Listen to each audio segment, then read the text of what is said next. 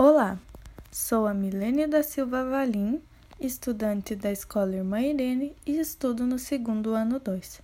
Este é meu podcast sobre os avanços científicos e tecnológicos das máquinas térmicas e os meios de produção. Quando surgiram as máquinas térmicas? Surgiram no século XVIII no contexto da Revolução Industrial, onde se modificou a organização das cidades europeias e essas mudanças vieram através de desenvolvimentos tecnológicos, mudando a forma de produção e de seu transporte.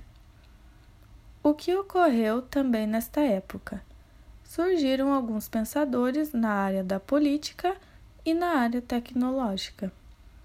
Qual foi o período mais marcante?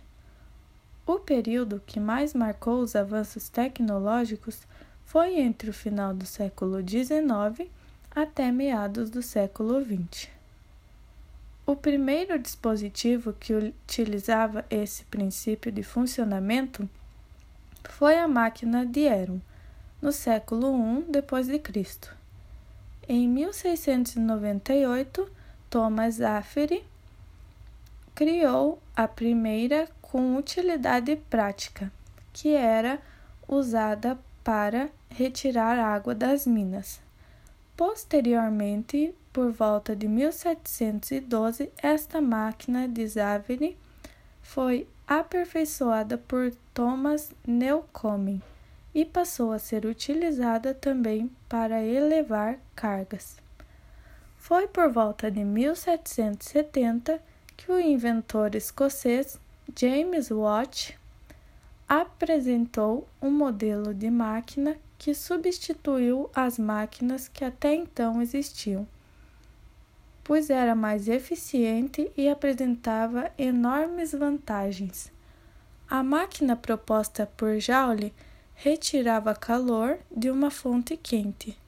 Com parte desse calor, ele realizava um trabalho movendo um pistão e o restante ele rejeitava para uma fonte fria.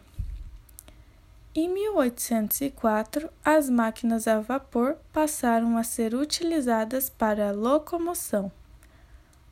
A máquina criada por ele passou a ser utilizada para vários ramos e hoje em dia são utilizadas em motores de carros, turbinas de aviões e etc. Também estão também são mais aprimoradas. Elas são dispositivos capazes de converter energia térmica em energia mecânica, sendo utilizadas principalmente como meios de transporte e nas indústrias. Do que toda máquina térmica necessita? De uma fonte de calor e de uma substância de trabalho capaz de ter o seu volume modificado e, consequentemente, movimentar algum mecanismo como válvulas ou pistões. Elas operam de acordo com o ciclo termodinâmico, isto é, sequências de estados termodinâmicos que se repetem. Esses ciclos apresentam diferentes estados de volume, pressão e temperatura, que são geralmente representados por gráficos de pressão em função do volume. Os ciclos termodinâmicos buscam sempre a produção de motores capazes de extrair uma grande quantidade de trabalho. Em qualquer ciclo termodinâmico, é possível calcular o trabalho graficamente. O que é necessário para isso? É necessário calcular a área do interior do gráfico, o sentido das setas, horário ou anti-horário indica se o ciclo em questão é o ciclo de uma máquina térmica ou de um refrigerador. Se o sentido do ciclo for horário, o ciclo é o de uma máquina térmica, a qual absorve calor e produz trabalho. Toda máquina térmica apresenta uma configuração similar.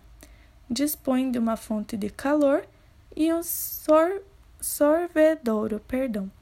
De acordo com a primeira lei da termodinâmica, as máquinas térmicas precisam receber certa quantidade de calor para funcionar.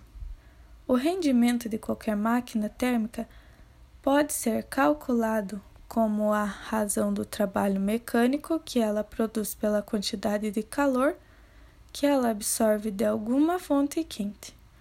O trabalho mecânico, por sua vez, é determinado pela diferença entre as quantidades de calor quente e frio, e também há o Teorema de Carnot, enunciado no ano de 1824